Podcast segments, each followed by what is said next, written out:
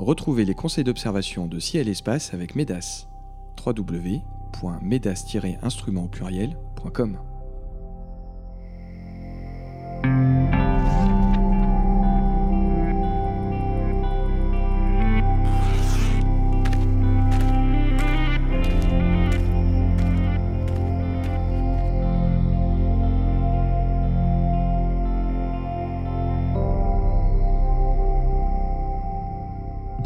sur les podcasts de Ciel et Espace pour une nouvelle émission consacrée au spectacle du ciel nocturne. Ce mois-ci, Cyril Birnbaum, Sébastien Fontaine et moi-même vous conseillons d'observer le balai de Jupiter, Saturne et la Lune du 5 au 7 juillet, Io puis Europe qui passe devant Jupiter et y projette leur ombre le 9 puis le 10, Mars et la Lune qui se lèvent ensemble dans la nuit du 11 au 12, Vénus, la Lune, Aldébaran et les Yades qui forment une belle configuration le 17, et plus généralement Jupiter et Saturne qui passent à l'opposition le 14 et le 21 juillet. Nous attarderons longuement sur les stars du mois, Jupiter et Saturne, mais aussi sur le passage de Io et Europe devant Jupiter et sur la belle configuration du 17. Et comme chaque mois bien sûr, Sébastien nous relatera un événement astronomique du passé, Cyril nous proposera un conseil photo et vous pourrez découvrir leur coup de cœur en fin d'émission. Messieurs, bonjour. Bonjour. Bonjour. Alors Sébastien, comme chaque mois, nous débutons cette émission avec votre chronique où vous nous invitez à revenir sur un événement astronomique du passé. Qu'avez-vous choisi pour ce mois de juillet 2020 alors, on va s'intéresser aux satellites de Jupiter. Alors, c'est pas une grande, nouveauté puisque ce mois-ci, on va beaucoup en parler dans les minutes qui vont suivre. Mais je voulais revenir un petit peu à, ce Danois Romer qui, en observant les satellites de Jupiter, a compris que la vitesse de la lumière euh, était euh, finie. Alors avant de, parler de ce jeune romer, euh, je reviens un petit peu sur l'observation des, satellites de Jupiter, puisqu'on les voit très facilement euh, en utilisant une simple paire de jumelles. Du moins, on observe les quatre principaux satellites de Jupiter, hein, ceux-là même qui ont été découverts par Galilée en 1610, lorsqu'il a, pour la première fois de l'histoire, rappelez-vous, euh, pointé une lunette en direction des astres. Donc depuis la Terre, eh bien, on voit euh, assez facilement euh, tourner ces, lunes autour de Jupiter. Donc, on voit ces satellites euh, passer devant et puis derrière la, planète avec une extrême régularité. Et c'est en observant ce balai des satellites que Galilée a compris qu'il pouvait les utiliser comme, comme une horloge finalement pour déterminer l'heure, mais aussi et surtout pour déduire la longitude d'un lieu. Alors, je rentre pas dans le détail de la détermination de la longitude, mais en tout cas, ce qui m'intéresse euh, d'évoquer avec vous aujourd'hui, c'est que les, tables astronomiques qui, dès l'époque, ont été dressées pour prévoir ces phénomènes, autrement dit, ces phénomènes euh, d'éclipse des satellites de Jupiter, eh bien, ne collaient pas aux observations. Euh, il y avait souvent un décalage entre la prévision et l'observation. Et c'est donc en 1676 que Romer, qui à l'époque était un tout jeune astronome, euh, il venait d'être embauché à l'Observatoire de, Paris, et donc il a compris que ces différences euh, de temps résultaient du, temps mis par la lumière pour nous parvenir des satellites de Jupiter. Euh, en fait, quand, Jupiter est en opposition, euh, c'est ce qui va se passer dans, quelques jours, eh bien, les éclipses se produisent avec une avance d'environ 8 minutes par rapport euh, aux, prévisions, tandis que vers la conjonction, eh bien, les éclipses se produisent avec un retard d'environ 8 minutes. Et c'est là où euh, Romer est vraiment assez génial. il en a conclu que ces 8 minutes étaient le temps que mettait la lumière à parcourir la distance Terre-Soleil. Euh, alors Romer à l'époque, euh, donc au XVIIe siècle, hein, ne donna aucune valeur précise de la vitesse de la lumière. Il exprima simplement sa finitude alors, il y avait quand même un ordre de grandeur, mais il faudra vraiment attendre 1849 euh, pour que Fizeau euh, arrive à avoir une valeur précise assez proche de celle qu'on admet aujourd'hui, d'environ 300 000 km par seconde. Mais c'est quand même amusant de se rendre compte que euh, l'observation voilà, des satellites de, Jupiter a permis, il y a quelques siècles déjà, eh bien, de comprendre que la lumière n'arrivait pas de façon instantanée jusqu'à nous. Et ça, ça va être bah, une découverte importante pour toutes celles qui vont suivre euh, jusqu'à maintenant. une très très belle observation de, de, Romer à la fin du XVIIe, donc et, surtout une, très belle euh, euh, réflexion quand même, parce que entre l'observation des satellites de Jupiter et la vitesse de la lumière, il y avait quand même un pas conceptuel à faire, donc c'est une très très belle très très belle ah découverte de, de Romer. Oui, et, ça met aussi le doigt sur une chose, c'est qu'à l'époque, on faisait quand même confiance dans, les théories, et donc on se demandait comment euh, bah, la mécanique céleste pouvait se tromper autant sur les prévisions de ce type de, phénomène. Donc il fallait trouver une, astuce pour, euh, bah, comprendre ce, décalage entre la théorie et l'observation pratique. Ce qu'on fait encore aujourd'hui finalement. Hein. Alors, on invite donc nos auditeurs, quand ils regarderont euh, les satellites de Jupiter ce mois-ci, à essayer de, retracer le, raisonnement de Romer. Bon, bon courage, mais enfin, en fait, quand on, quand on nous l'explique, c'est compréhensible, mais c'est pas forcément facile à trouver soi-même. Ah non, non, d'où le caractère génial de ce garçon. Alors, on passe aux événements célestes de ce début d'été. On commence avec euh, Io, justement, nous parlions des satellites de Jupiter. Alors, commençons directement avec Io qui passe devant euh, la planète gazeuse le 9 juillet. Europe en fait euh, de même le 10. Alors Sébastien, commençons par Io justement pour reproduire ces observations dont on a parlé. Alors vous avez dit que Galilée avait été le premier à, voir ces satellites, donc je peux conclure que pour voir ce genre de, passage, euh, on, peut disposer d'un instrument assez modeste où il faut quand même euh, euh, un télescope de, bonne, de bonne taille pour, pour voir Io passer devant Jupiter. Bon, bah, alors déjà avec une paire de jumelles, comme je le disais, on, peut voir les, les, satellites se déplacer les uns par rapport aux autres et par rapport à Jupiter. Mais pour vraiment suivre le phénomène, il va falloir utiliser un, instrument un petit peu plus conséquent.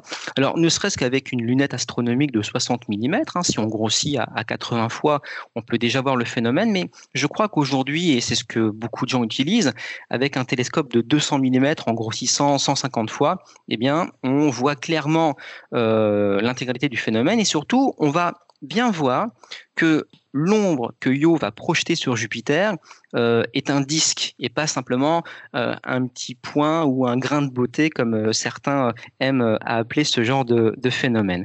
Et donc pour ce premier passage, qui va se dérouler le 9 juillet prochain, eh bien tout va commencer vers vers 2 heures du matin, 2h04 si on est à Paris.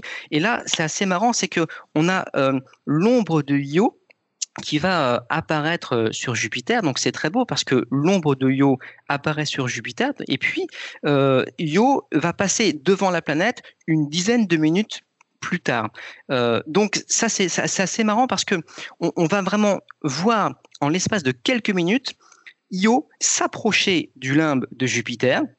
Et puis, à mesure que Io va s'engouffrer, si j'ose dire, devant Jupiter, eh bien, Io va disparaître parce que Jupiter est quand même très brillante. Et donc, au bout de 2-3 minutes, c'est-à-dire qu'à partir de 2h15, quand Io va commencer à, toucher, si je puis dire, le limbe de, Jupiter, eh bien, en 2-3 minutes, Io va disparaître complètement.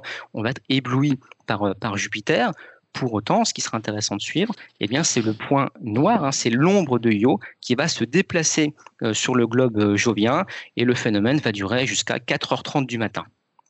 Donc un phénomène qui durera à peu près euh, deux heures. Est-ce que, Cyril, on peut essayer de, photographier ce phénomène, voire d'en faire une animation? Il faut être équipé de quel genre d'optique pour, pour immortaliser le phénomène? Alors c'est un peu technique, mais c'est tout à fait possible. Euh, il y a plusieurs solutions, c'est-à-dire qu'il y a une solution, euh, on va dire, euh, facile.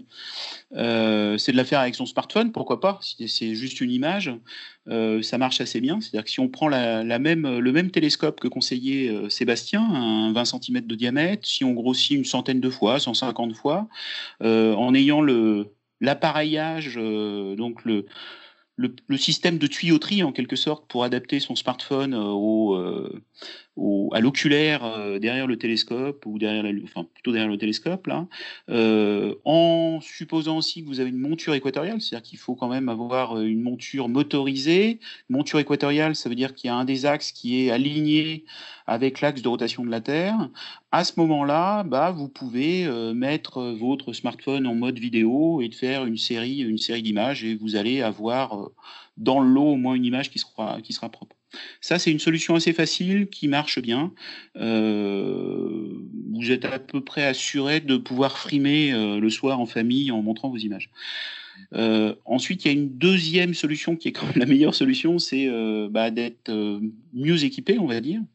Et Mieux équipé, ça signifie euh, bah, avoir toujours cet instrument sur une monture équatoriale motorisée. Euh, ça veut dire d'avoir soit une caméra, soit un appareil photo, soit une webcam. Et là, vous allez intercaler directement donc à, la suite de l'oculaire une sorte de tuyauterie en fait qui va vous permettre d'adapter le la caméra, l'appareil, enfin ce que vous avez pour prendre l'image directement sur l'instrument. Euh, ça peut être aussi un doubleur de, un doubleur de focale directement euh, sur, un, sur un, type euh, Schmidt casse-grain, ça marche aussi très bien. Et là, ce que vous allez faire, c'est que vous allez faire une série, vous allez vous mettre en vidéo et vous allez faire une série d'images. Donc en gros, vous êtes à 30 images secondes, vous montez en sensibilité, vous avez un maximum d'images. Et ce que vous allez faire après, c'est-à-dire que dans le lot des images, comme la planète est assez basse sur l'horizon, vous allez avoir du, du, rebut en quelque sorte. Vous allez avoir des images un petit peu floues, dues à la turbulente atmosphérique. Donc là, vous allez utiliser, ça devient beaucoup plus technique, une, série de, logiciels en quelque sorte, euh, à la fois pour, euh, pour aligner les images les unes par rapport aux autres, votre série d'images. Euh, donc en général, sur, en, planétaire, on utilise un logiciel qui s'appelle AutoStacker. Donc lui, il va ouvrir les fichiers, vous allez avoir, il va éliminer les images qui sont un petit peu floues par rapport aux bonnes images, il va tout aligner et en gros, il va vous fabriquer une image à partir de vos 30, 40, 50 images que vous avez. Et puis dans un deuxième temps, vous allez utiliser un autre, euh, un autre logiciel pour faire le traitement d'image à proprement dit, c'est-à-dire améliorer la qualité de l'image, donc faire un, traitement. Alors en général, pareil, en, en Planeto, on utilise euh, un autre logiciel qui s'appelle Registax, et, euh, et, ce logiciel, en fait, lui, bah, vous, vous lui appliquer des filtres, euh, des traitements pour améliorer l'image, et à partir de ces images, bah, vous allez pouvoir fabriquer bah, une suite d'images que vous Enfin, vous allez recomposer en fait, en quelque sorte, une image parfaite, et puis après, vous pourrez fabriquer une vidéo.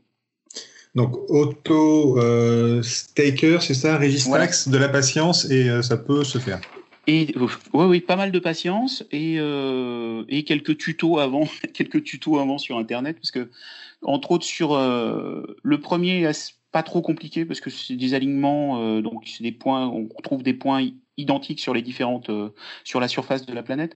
Mais sur euh, sur le deuxième c'est un petit peu plus compliqué entre autres le traitement par ondelette qui est un un, système de suite d'algorithmes là qui qui font qui décomposent l'image en, plusieurs images. Euh, il va falloir que vous rentriez en fait des des valeurs et qui pour pondérer pour accentuer des détails diminuer d'autres etc pour avoir une belle image. Et là c'est un petit peu plus technique on va dire mais mais faisable Très bien. Alors, si vous avez le temps d'apprendre tout ça à l'occasion du passage de Io, vous pourrez peut-être l'appliquer le lendemain pour le passage d'Europe, puisque Europe va faire comme Io, va passer devant euh, Jupiter. Et là, c'est le 10 juillet. Euh, Sébastien, j'imagine qu'il faut le même genre d'instrument. Euh, ça débute à quelle heure d'ailleurs, ce 10 juillet? Alors le 10 juillet, bah, le passage d'Europe, oui, donc c'est la même configuration. Donc ça va commencer euh, bah, vers 2 heures du matin, il faut se tenir prêt, puisque l'ombre euh, va se projeter sur euh, Jupiter à 2h14, hein, toujours heure, heure de Paris. Et c'est à 2h25 que le satellite, à proprement parler, va passer à son tour devant Jupiter et le phénomène se terminera aux alentours de, de 5 heures. Alors Europe, on peut en dire deux mots. C'est quand même une, lune de Jupiter qui intéresse beaucoup. Alors Io, on n'en a pas parlé, mais c'est une lune très très ah volcanique. qui, euh, On a des images magnifiques. Europe, elle a un autre intérêt, non, euh, pour les astronomes? Alors c'est vrai. Alors bon, c'est vrai que c'est un peu le, feu et l'eau, euh, donc ce volcanisme actif avec euh, toutes ces images euh, colorées grâce au soufre hein, éjecté par les volcans. Et Europe, bah, c'est le monde de l'eau. On sait qu'il y, a une croûte de glace extrêmement épaisse et sous cette croûte de glace, eh bien un océan d'eau liquide qui devrait peut-être même avoir une centaine de kilomètres d'épaisseur. Donc ça, c'est ce que nous ont renseigné certaines sondes par le passé, comme Galileo dans les années 90, à la fin des années 90.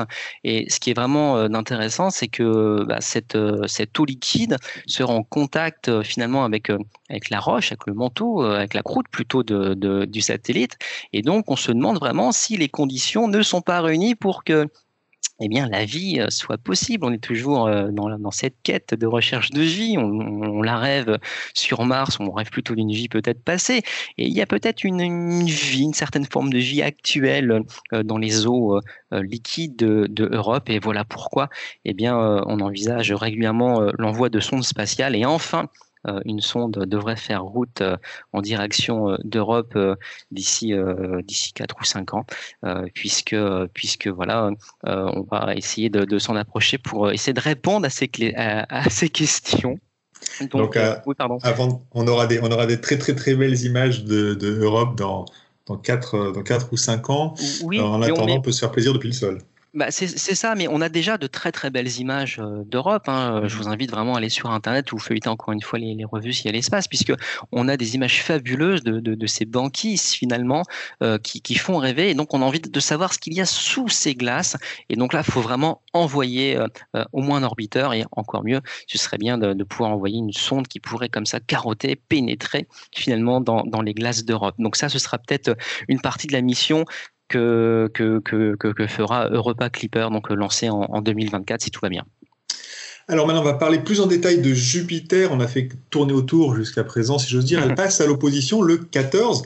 Euh, Sébastien, est-ce qu'on peut rappeler d'abord en deux mots ce que signifie pour une planète passer à l'opposition? Ah, l'opposition, eh bien, c'est ce qui nous énerve avec la Lune, finalement. Euh, une opposition, c'est quand euh, la planète va se trouver, euh, bah, en tout cas dans la meilleure configuration pour être observée. Elle se trouve à l'opposé du Soleil par rapport à vous qui êtes sur Terre. donc, elle forme un angle de 180 degrés. Ça veut dire quoi? Ça veut dire que Jupiter, dans son cas, quand elle a l'opposition, eh bien, elle se lève quand le Soleil se couche et se couche quand le Soleil se lève. Elle brille toute la nuit et c'est donc la période la plus favorable pour l'observer, surtout quand elle va culminer en milieu de nuit. Alors on l'évoquait tout à l'heure, actuellement Jupiter euh, n'est pas très haut au-dessus de l'horizon même quand elle, euh, quand elle culmine, on est à un peu moins de 20 degrés de, hauteur, mais c'est quand même la période la plus favorable pour l'observer. Euh, ce qui est fascinant, avec Jupiter et je crois l'avoir déjà dit il y a quelques émissions, mais euh, c'est une planète vraiment superbe. Il y a toujours des choses à, observer. Elle est constamment changeante et je ne parle pas que du balai des satellites. C'est une planète qui s'observe très régulièrement. On la voit quasiment euh, 11 mois sur 12 euh, et c'est une planète qui, avec euh, un matériel de débutant, offre déjà de, très belles découvertes hein, quand on utilise une lunette de 60 mm avec un faible grossissement, je sais pas 40, 50 fois seulement, eh bien euh, on voit très bien le disque jovien on met en évidence euh, ces principales bandes euh, nuageuses parallèles à, son équateur. Bien sûr, les satellites sont visibles et surtout, quand on regarde attentivement à faible grossissement, eh bien, on voit déjà que Jupiter n'est pas parfaitement sphérique. Il y a une forme d'ovalisation ainsi liée euh, au fait que cette planète gazeuse soit en rotation rapide sur, son axe. Mais en tout cas, voilà, avec du matériel vraiment de débutant, on peut déjà se faire plaisir. Et puis, évidemment, quand on passe à des instruments plus conséquents, à partir de 200 mm d'ouverture avec des grossissements alors à 150, 200 fois, voire beaucoup plus, et eh bien là, on profite vraiment de la rotation de Jupiter, on voit l'évolution euh, de ces bandes nuageuses et puis on met en évidence facilement sa fameuse grande tache rouge, cette espèce d'anticyclone euh, grand comme deux fois la taille de la Terre, voilà qui, qui, qui, se voit alors pas forcément à chaque fois que vous allez pointer un instrument en direction de Jupiter, puisque je l'ai dit, Jupiter tourne sur elle-même. Et donc, pour être à peu près sûr de, de, de, voir, de choper la grande tache rouge, eh bien, on ne le dira jamais assez, il faut préparer sa soirée d'observation avec un logiciel, avec des éphémérides, peu importe le support, mais vous préparez l'observation et vous regardez si euh, le soir venu, eh bien, la tache rouge est présente ou pas. Hmm. Cyril, est-ce qu'on peut donner quelques chiffres euh, pour cette opposition de Jupiter sur la, sur la taille attendue euh, de la planète dans le ciel, sur sa luminosité? Alors oui, bien sûr, mais pour compléter ce que dit Sébastien, c'est-à-dire que maintenant il y a des, des applications gratuites que vous pouvez télécharger sur vos, smartphones, sur vos smartphones pardon, qui vous permettent de, euh, bah, de connaître la configuration à l'avance des satellites, d'avoir les heures de passage de, des ombres, euh, donc des phénomènes mutuels sur des ombres des satellites sur la planète, et puis aussi des heures de passage de, euh, cet anticyclone, donc de la tache rouge.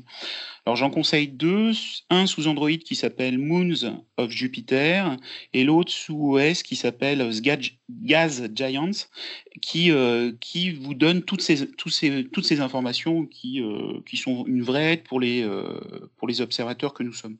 Hmm. pour revenir à votre question sur, les, sur Jupiter en chiffres, en quelque sorte, c'est-à-dire que là, elle est en opposition, donc ça veut dire au plus près de, de la Terre, elle est à 4, unités astronomiques. Et en gros, elle est 40 fois plus petite que la Lune, mais c'est le moment où elle est la plus grosse, c'est-à-dire qu'elle est à 40, 47 secondes d'arc. Euh, et elle a un éclat euh, presque proche de celle de, Vénus, c'est-à-dire qu'on est à une magnitude de euh, un peu moins de moins 3, enfin moins de 7. Hmm. ce qu'il faut savoir, c'est qu'elle est en gros six fois plus, lumineuse que Vega. C'est-à-dire que quand vous allez regarder sur l'horizon sud, là, euh, vous ne verrez qu'elle au final. Euh, c'est-à-dire qu'il y aura euh, tout cet été trois points qui vont se détacher, enfin ou quatre peut-être. Il y aura sûrement une étoile qui est Antares, bien sûr. Et puis dans la suite, si vous allez tout doucement vers l'est, vous allez croiser à peu près à la même hauteur sur l'horizon. vous aurez Jupiter, vous aurez Saturne, et puis un peu plus loin, vous aurez la planète Mars. Très bien, alors on va passer à l'événement euh, suivant, le 17, une très belle configuration, vous parliez de rapprochement planétaire, là une très belle configuration observée au-dessus de l'horizon Est, un fin croissant de lune qui accompagne Vénus près de l'étoile Aldébaran et de l'amas des. Euh, mais Sébastien, pour en profiter, il faudra se lever tôt quand même, non? Oui, oui, alors tôt, euh, tôt, alors enfin, attention parce que le soleil va se lever vers, vers 6 heures. Donc moi, mon conseil, c'est plutôt de, de regarder à 5 heures du matin, pas plus tard, parce que déjà à 5 heures du matin, le jour est, naissant. Mais bon, c'est très joli euh, de voir euh, cette configuration. Donc, euh, vous l'avez dit, la Lune, Vénus et Aldébaran, ça va former un triangle dans le ciel vers l'est. chaque astre sera séparé de son compagnon d'environ 3 degrés, et le tout s'observera à 5 heures du matin à 16 degrés de hauteur. Donc, c'est pas très haut. Mm. Mais c'est quand même euh, quelque chose, c'est pas insurmontable, même dans un environnement euh, urbain ou, périurbain. Euh, la Lune va présenter un, croissant très fin. Hein. La nouvelle Lune, c'est le 20, donc la lumière cendrée sera visible. Je vous rappelle ce clair de terre que l'on voit euh, sur la Lune. Et puis, euh, si le corps vous en dit, jetez un petit coup d'œil à la lunette ou au télescope en direction de Vénus et euh, vous découvrirez sa jolie phase. Je la tais, mais vous, vous, la verrez sans, sans, grande difficulté. Non, ce qui est vraiment de chouette, c'est que tout ça se passe effectivement dans la région d'Aldébaran. Donc, on est dans la constellation du Taureau et plus précisément dans les fameuses Iades, hein, cet amas euh, ouvert qui fait à peu près un diamètre de, de 6 degrés. Alors c'est un amas euh, qui compte quelques centaines d'étoiles, il faut s'y perdre avec un instrument d'observation, quel qu'il soit, euh, dit jumelles, lunettes, télescope, perdez-vous dans les Iades. Regardez un petit peu la jolie Aldébaran, magnitude 0,85, une étoile fortement colorée, la couleur rouge est parfaitement visible à l'œil nu, et petite chose amusante, c'est qu'Aldébaran, physiquement parlant en tout cas, ne fait pas partie de l'amas des, des Yad, hein, puisque euh, Aldébaran est au premier plan, mais je laisse Cyril euh, détailler ce, point. alors juste avant qu'on parle plus précisément des distances, on a quand même un beau panorama là, et euh, je voulais poser la question à l'expert en photo vous êtes, Cyril. Comment on peut essayer d'immortaliser ce, beau rassemblement? Alors là, c'est assez, assez facile au final. Euh, c'est-à-dire qu'il va falloir prendre un, un téléobjectif, euh, idéalement un 200, un 300 mm, voire, euh, voire pourquoi pas un 500 mm si vous avez. Et ce qu'il va falloir faire là, c'est monter en sensibilité, c'est-à-dire être proche d'une sensibilité de, de 1000 et, et, déclencher au plus rapide possible en fonction de la sensibilité. C'est-à-dire qu'en général, vous allez être autour de 1 800e. Et à ce moment-là, vous allez avoir sur votre image bah, les trois astres ensemble, c'est-à-dire que vous allez avoir l'étoile euh, orangée euh, d'Aldébaran, vous aurez le fin croissant de Vénus et le fin croissant de la Lune en même temps. Donc ça va être euh, particulièrement joli et facile au final à faire. Juste un pied photo, un trépied, pardon, un téléobjectif et votre appareil. Donc une magnifique photo dans laquelle on aura pour le coup donc une perspective assez euh, profonde. Vous avez euh, les chiffres, Sébastien, des, distances de ces différents objets qu'on pourrait avoir sur notre photographie? Ouais, bah alors c'est-à-dire qu'au premier plan, alors je, je, je, néglige un premier plan euh, terrestre comme un joli arbre ou un bâtiment, mais le premier plan céleste, c'est la Lune, hein, qui se trouve à un peu moins de 400 000 km de nous, et puis quelques dizaines de millions de kilomètres plus loin se trouve la planète Vénus. Et là, après, par contre, il y a un grand saut de puce, puisqu'à 60 années-lumière, euh, nous avons euh, l'étoile Aldébaran. Et si on s'intéresse à l'amas des Iades, eh bien, en fonction des étoiles, on a des, voilà, des astres qui se trouvent entre 80 et 150 années-lumière euh, de nous. Donc voilà, c'est vrai que ça, c'est un, une jolie méthode de mettre en, perspective, comme vous le disiez, bah, toutes ces, tous ces astres qui semblent finalement sur un même plan, mais qui ne le sont pas du tout finalement. Donc une très belle, très belle photo à tenter. Ce sera le 17 euh, juillet. On passe au dernier événement dont nous voulions parler euh, pour ces éphémérides, c'est le 21 Saturne cette fois-ci qui passe à l'opposition. Alors Saturne est plus petite que Jupiter, mais elle possède un atout de taille. C'est un anneau magnifique. Euh, comment se présente-t-il en ce moment, Sébastien, cet anneau de Saturne? Ah, très ouvert. Je sais qu'une fois on avait discuté des anneaux qui, qui, qui, se ferment, qui disparaissent même parfois. Non, là on a vraiment des anneaux extrêmement ouverts. Euh, donc c'est toujours euh, facile hein, de, voir les anneaux avec euh, une lunette de 60 mm, un grossissement de 50 fois, les anneaux apparaissent. Et puis voilà, si on, grossit un peu plus, si on a un instrument plus ouvert, on va pouvoir faire apparaître la fameuse division de Cassini, donc cette, cette, cette fracture, ce semblant de fracture dans les anneaux de Saturne. Et puis je trouve que ce qui est souvent négligé, par les gens qui débutent l'observation de Saturne, c'est de s'intéresser malgré tout à ces bandes euh, nuageuses. Alors elles ne sont pas aussi euh, belles, ni contrastées, ni aussi nombreuses que celles de Jupiter, mais il y en a. Et d'ailleurs, ne serait-ce qu'avec une lunette de 60 mm, comme là les anneaux sont très ouverts, eh bien euh, on peut on peut tenter avec un grossissement d'au moins 80 voire 100 fois.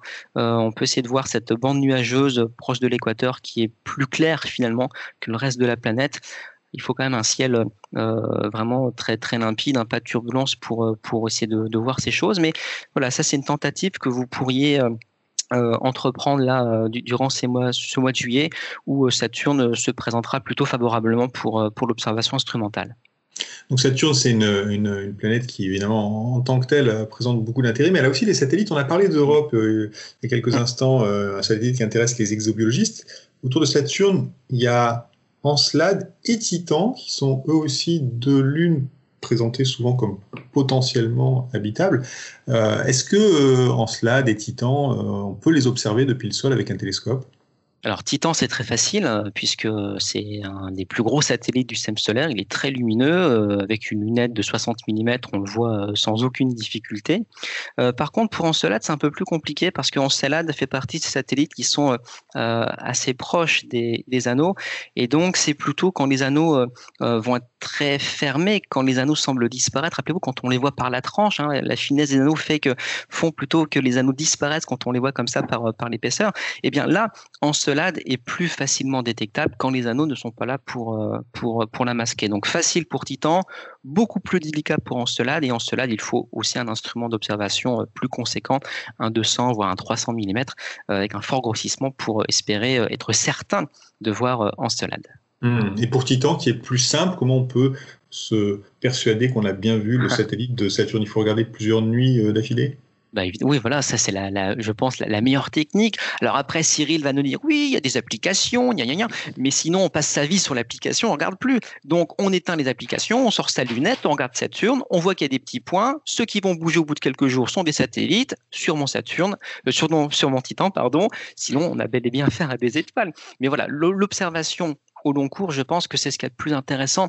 Euh, qu'on débute en astronomie ou quand on ne débute pas d'ailleurs, c'est turbo. On parlait des perspectives tout à l'heure. Je crois que les mouvements également sont à mettre en perspective. Hein. Euh, la Lune, on en parlait il y a quelques instants quand elle va croiser euh, les Iades, il suffit de regarder la Lune sur quelques soirées ou petits matins consécutifs et on la voit comme ça traverser plusieurs constellations. Elle nous permet de, de, nous approcher de certaines étoiles ou même de certains objets du ciel profond qu'on ne serait pas allé voir autrement qu'en suivant la Lune. Donc voilà, il y a vraiment des mouvements à suivre et Titan, euh, bien sûr, euh, en fait partie. Donc autour du 21, donc Saturne passe à la position de 21, elle sera évidemment intéressante à observer dans les jours, voire la semaine qui précède et dans les jours et les semaines qui suivent. Donc euh, n'hésitez pas à pointer votre lunette vers Saturne au courant du mois de juillet. On va passer maintenant à l'heure de la chronique photo de Cyril Birnbaum. Alors chaque mois, Cyril, vous nous donnez un conseil technique, une, cible à ne pas rater, une astuce euh, issue de votre expérience. En ce mois de juillet, de quoi allez-vous nous parler? Eh bien, de la Voie lactée. je vais, vous proposer de photographier euh, cette Voie lactée cet été. Vous avez tout l'été pour le faire, tranquillement. Euh, et c'est vraiment le, meilleur moment. Euh, voilà, donc l'idée là, c'est de prendre votre appareil photographique, d'avoir euh, soit un trépied, soit de pouvoir adapter cet appareil photo sur votre monture équatoriale euh, motorisée, et puis d'utiliser un, plutôt un grand angle c'est-à-dire avoir un, un, angle qui va vous permettre d'avoir à la fois la Voie lactée et autour de la Voie lactée. Pour commencer, en règle générale, les plus belles photos, c'est quand on a l'horizon en même temps dans le, dans le champ, c'est-à-dire que vous allez viser vers le Sagittaire, vers le Scorpion, euh, donc plein sud euh, vers, euh, vers 23h30 minuit. Première chose à savoir, c'est qu'en fonction de votre objectif, vous avez un temps de pause maximum au-delà duquel il y aura un bouger si vous êtes sur un, sur un trépied. Euh, pour déterminer ce temps de pause maximum, il y a une règle qu'on dit la règle des 500 en général. Euh, il suffit de prendre cette valeur de 500, de la diviser par la focale de l'objectif en millimètres, et vous aurez le temps maximum, en gros, hein, grosso modo, le temps maximum au-delà duquel eh ben, vous n'aurez plus des étoiles ponctuelles, mais un petit filet, des petits traits, en fait, en quelque sorte. Alors si je prends un 50 mm, 500 divisé par 50, ça fera 10 secondes, et il est plus probable que vous utilisiez un grand angle, donc un 20 mm, si vous faites 500 divisé par 20, ça fait 25 secondes. Ça veut dire que vous allez dire que toutes les photos que vous allez faire sur cette euh, voie lactée feront à peu près, euh, enfin feront au maximum 25 secondes. Euh, alors bien sûr, ça dépend de l'ouverture de votre objectif photo, ça dépend de la sensibilité.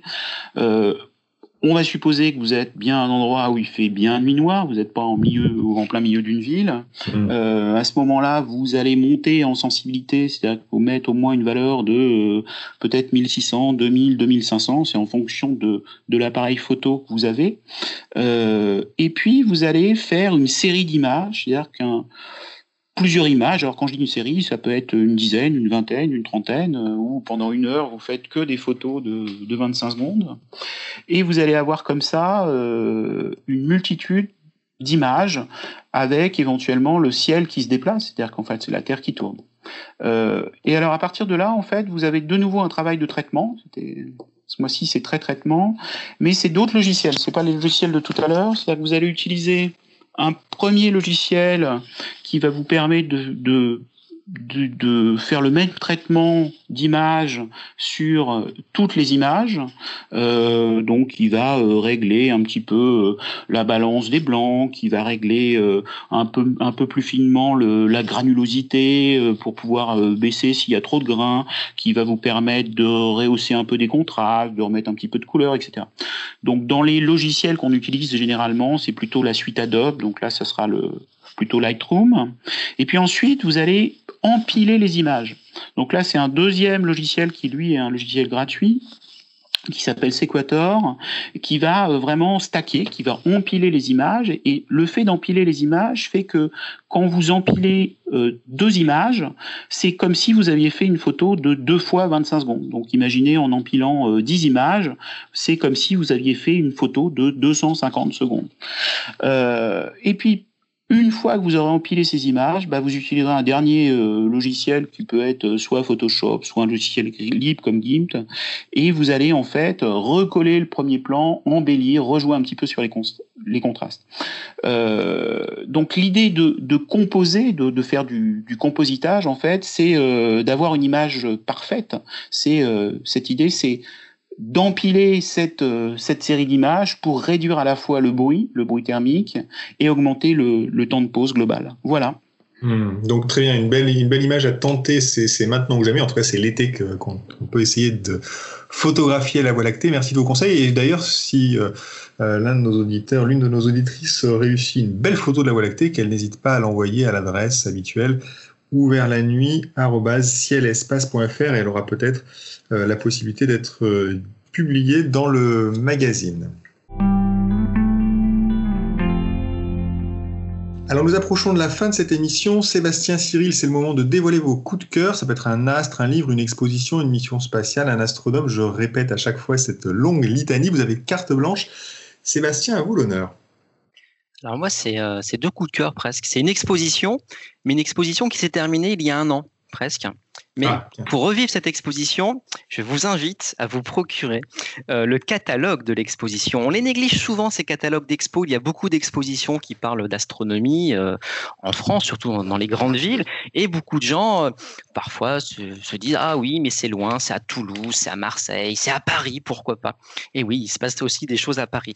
Donc, si vous n'avez pas vu l'an passé l'expo qui a été présentée au Grand Palais, qui s'intitulait La Lune, du voyage réel au voyage imaginaire, imaginaire, eh bien, euh, procurez-vous le gros catalogue d'expositions qui était édité euh, par la Réunion des musées nationaux, puisque ce, catalogue d'expo reprend l'intégralité des œuvres qui traitaient de la Lune, mais pas seulement des œuvres, puisque c'est une exposition qui nous montrait la Lune dans l'art, mais également avec la vision des scientifiques et il y avait évidemment un gros focus fait sur l'émission Apollo puisqu'on a fêté les 50 ans d'Apollo 11 l'année dernière.